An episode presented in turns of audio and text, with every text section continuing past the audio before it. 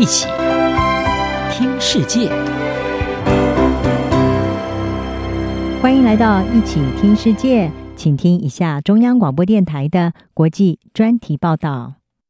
今天的国际专题，我们要为您报道的是：威胁超越了疫情，空气污染仍然是亚洲最致命的公卫危机。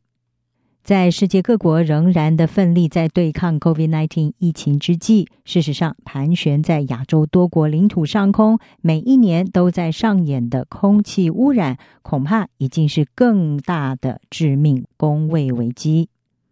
根据世界卫生组织的建议，空气中的细悬浮微粒，也就是 PM 二点五浓度，要在年平均值每立方公尺十微克以下才算安全。但是根据统计，全球只有百分之八的人口是生活在这样的环境之下，尤其亚洲地区污染情况更是严重。而瑞士空气品质科技公司 IQ Air，它就进行了一项排名。去年全球空气品质最差的城市前一百四十八名都在亚太地区。医学期刊《心血管研究》在二零一五年就公布了一份报告，全球一年当中因为环境空气污染而额外增加的死亡人数高达了八百八十万人，其中有将近六百五十万人是在亚洲地区。这个数字比到今年四月为止，全球因为感染 COVID-19 所死亡的三百多万人还要多出了一倍。日经亚洲也引述了能源和清洁空气研究中心他的分析师苏亚雷斯的谈话说，空气污染主要是来自能源、交通建设，甚至农业等高废气排放产业，而缺乏政策手段来管控这些污染来源，是越来越多城市空污更加恶化的主因。联合国环境计划的研究员吉田贺子，他则是认为，亚洲受到空污影响较大，是因为人口高度稠密。中国、印度、印尼这三个亚洲人口最多的国家，就占了全球人口总量的百分之三十九点二。以中国来说，西方国家曾经说，中国多年来严重的空污问题是一场空气末日，而中国一直到二零一三年才开始认真的解决空污问题。在 IQ Air 的二零二零年全球空污最严重国家排名当中，中国是位居第十四位，年平均 PM 二点五浓度是每立方公尺四十一点二微克，比过去几年是有明显的改善，但是仍然是联合国标准的三倍。而为了回应巴黎气候协定，中国国家主席习近平宣誓，中国要在二零六零年实现碳中和。但是这项承诺其实也引发了一些质疑，因为中国长期以来在就业机会还有能源供应上都严重的仰赖煤炭产业，而且根据国家统计局的数据，二零一九年煤炭在中国能源结构当中的占比仍然高达了百分之五十八。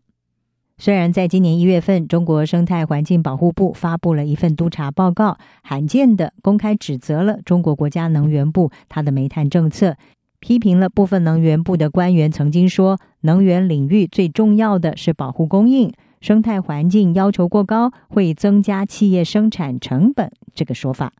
并且也不满能源部没有将生态环境保护放到应有的高度。这份报告被外界认为是中国环境部门似乎已经获得了对抗中国煤炭产业的权利。不过，中国的能源政策并不是全部环保的，像是中国大力推动的水力发电，在中南半岛命脉所在的湄公河上游新建多座水坝，也引发东南亚国家的担忧。还有中国向外推动的一带一路计划，在发展中国家广泛的要新建燃煤发电厂，也让外界质疑中国对抗气候变迁的承诺。另外一个污染大国就是印度，根据 IQ Air，它在二零二零年的排名，全球空污最严重的三十个城市，印度就占了二十二个。其中，印度首都德里连续三年是击败了孟加拉的达卡，蝉联全球空污最严重的首都城市。而虽然印度在去年因为疫情实施全国性封锁，让德里的 PM 二点五浓度改善了百分之十五，但是它还是全球空污最严重的首都。印度每一年因为空污所产生的经济损失高达了九百五十亿美元，而印度引以为傲的资讯产业每一年也因此损失了十三亿美元。如果空污问题持续的恶化，这个数字将会在二零三零年增加一倍。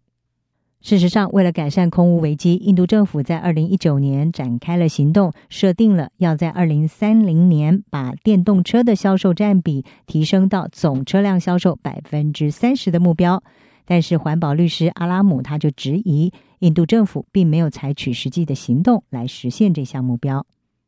再来看看亚洲第三大的污染国印尼，印尼被认为是东南亚地区跨境空气污染最主要的来源。印尼，它为了耕作而焚烧大量的林地和农地，也引发了波及到东南亚邻国的严重空气污染。根据环保组织绿色和平，他们在去年的报告，东南亚国家协会的十个成员国当中，有七个国家都受到印尼焚烧林地所产生的霾害影响，其中又以新加坡还有马来西亚最为严重。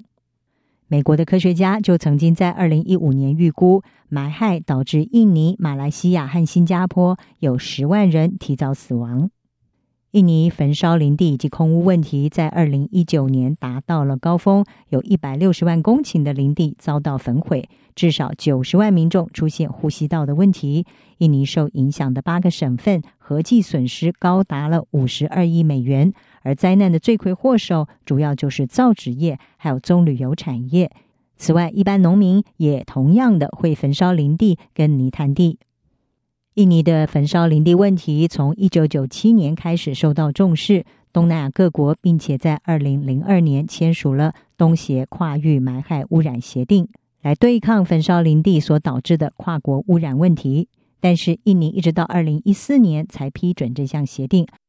而在东协采取不主动介入问题的态度之下，印尼焚烧林地还有它的空污问题，至今没有办法获得有效的解决。